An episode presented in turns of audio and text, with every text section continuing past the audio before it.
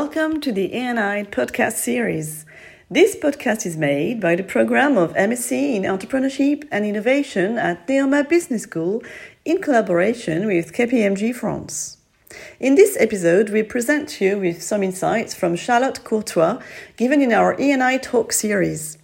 Charlotte Courtois is the founder of Konstelacio, a French non-profit organization created in 2011.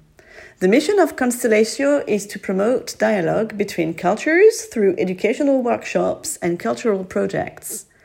Konstelacio stands to raise awareness and educate the general public, especially the young ones, about the diversity of cultural identities while appreciating their own.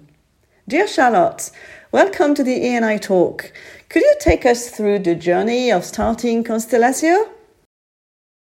So I'll go very briefly into my journey before Neoma. I um, my parents are I'm not sure how to say that in English, but they're serial movers. so we've moved a lot when we were kids, mostly in France. Um, but not only in France because we went to Australia when I was a teenager, and that was a very important part of my of my story because it, it's part of why I do what I do now. Uh, because when I was between 13 and 15 years old, I just basically realized that people not always live the same way and, and, not always did things the same way that I did, which was very important. So when I came back from that, I was in, in year 11 in Première. Um, and I had to choose what I was going to do with my life, which was pretty hard at 15 years old, and that is hard for everyone, I guess. Um, the only thing I knew was that I wanted to work with people from several countries and I wanted to travel. So international business seemed pretty ideal, which is why I chose to do Neoma and especially CESEM because it's two years in France, two years abroad. I don't know if you're all familiar with, with the program. Um, in my case, it was in Spain. And I actually ended up staying four years in Spain instead of two because, because it was nice. And because after two years there, my parents called me and said, hey, we're moving there. don't move. so, um, so, so I said, yeah, I, I, I, spent two years in the house and then four years uh, in Madrid. Um, my goal initially was to study marketing, but I didn't really like it that much after all. Uh, but I had a huge crush on intercultural management, and and that's another important part of, of my story. It's I, I really I, I thought at the time it's not when you're 20, 22 years old that suddenly you're going to open up to the world uh, because you had an international management class. So I decided to to do a thesis on on intercultural management um, through storytelling.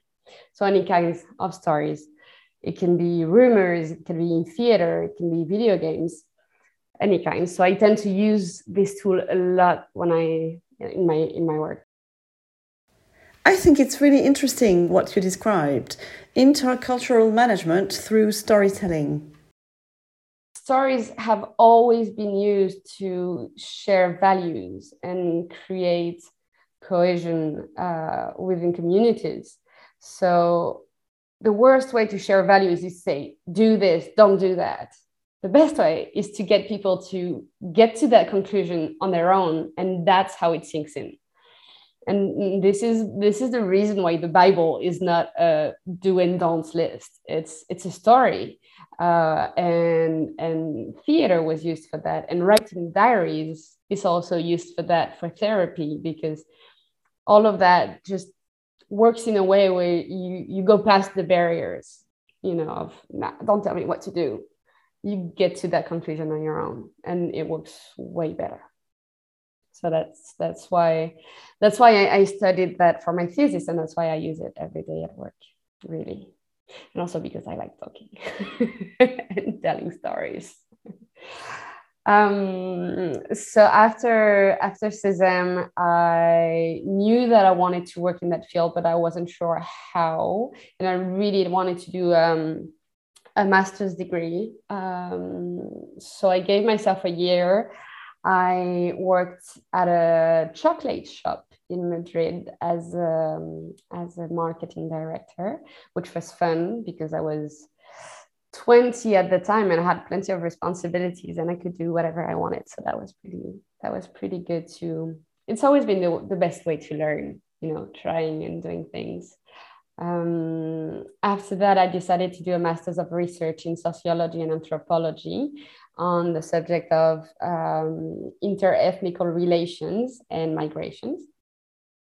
And my goal was still to work in cultural management, uh, in cultural diversity management in companies. And I worked in France in an association called AFMD in Paris, which is Association Française des Managers de la Diversité. I spent a year and a half there, but I didn't feel really fulfilled because cultural diversity in French companies is not really a thing yet.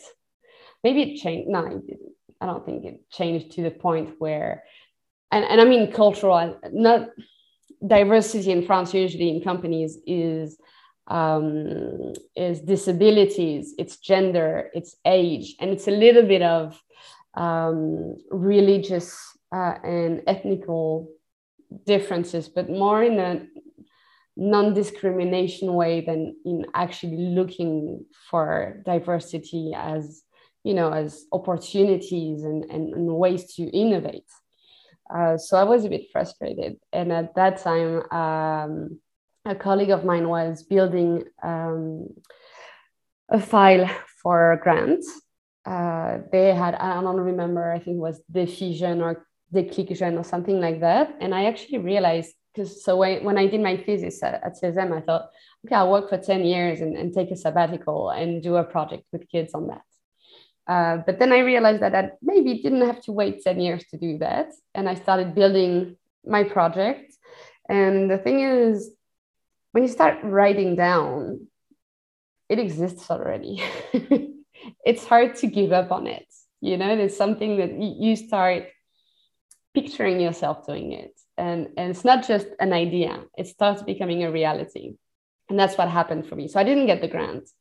But obviously, when you ask for a grant, you need to have several sources of funding. So I looked for other sources of funding. And, and in the end, I ended up actually launching my project. Uh, it took me about a year and a half to prepare all that after work at lunch, and I was very passionate about it. And and yeah, so I was uh, 24 years old when I when I created Konstelacio, and I like actually, um, you know, administratively uh, gave birth, I'd say, to to that baby um, the project was to go on a round the world trip uh, and meet children all around the world to talk about cultural diversity.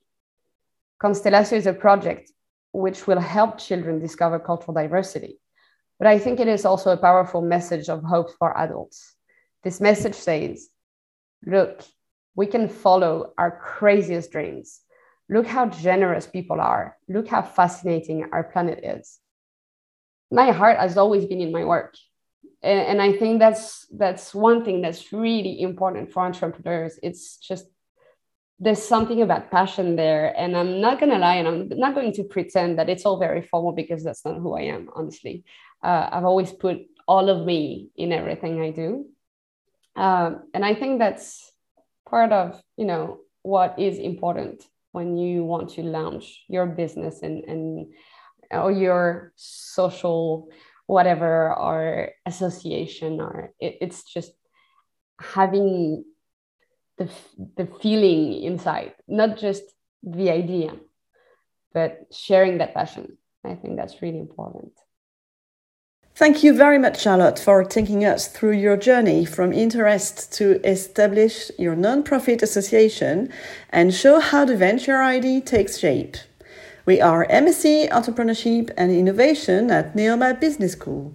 We regularly host the E&I Talk, inviting entrepreneurs and managers to share their insights and experience. Please check our LinkedIn page, join us in the E&I Talk, and subscribe to our podcasts. We will continue our conversation with Charlotte in the next episode.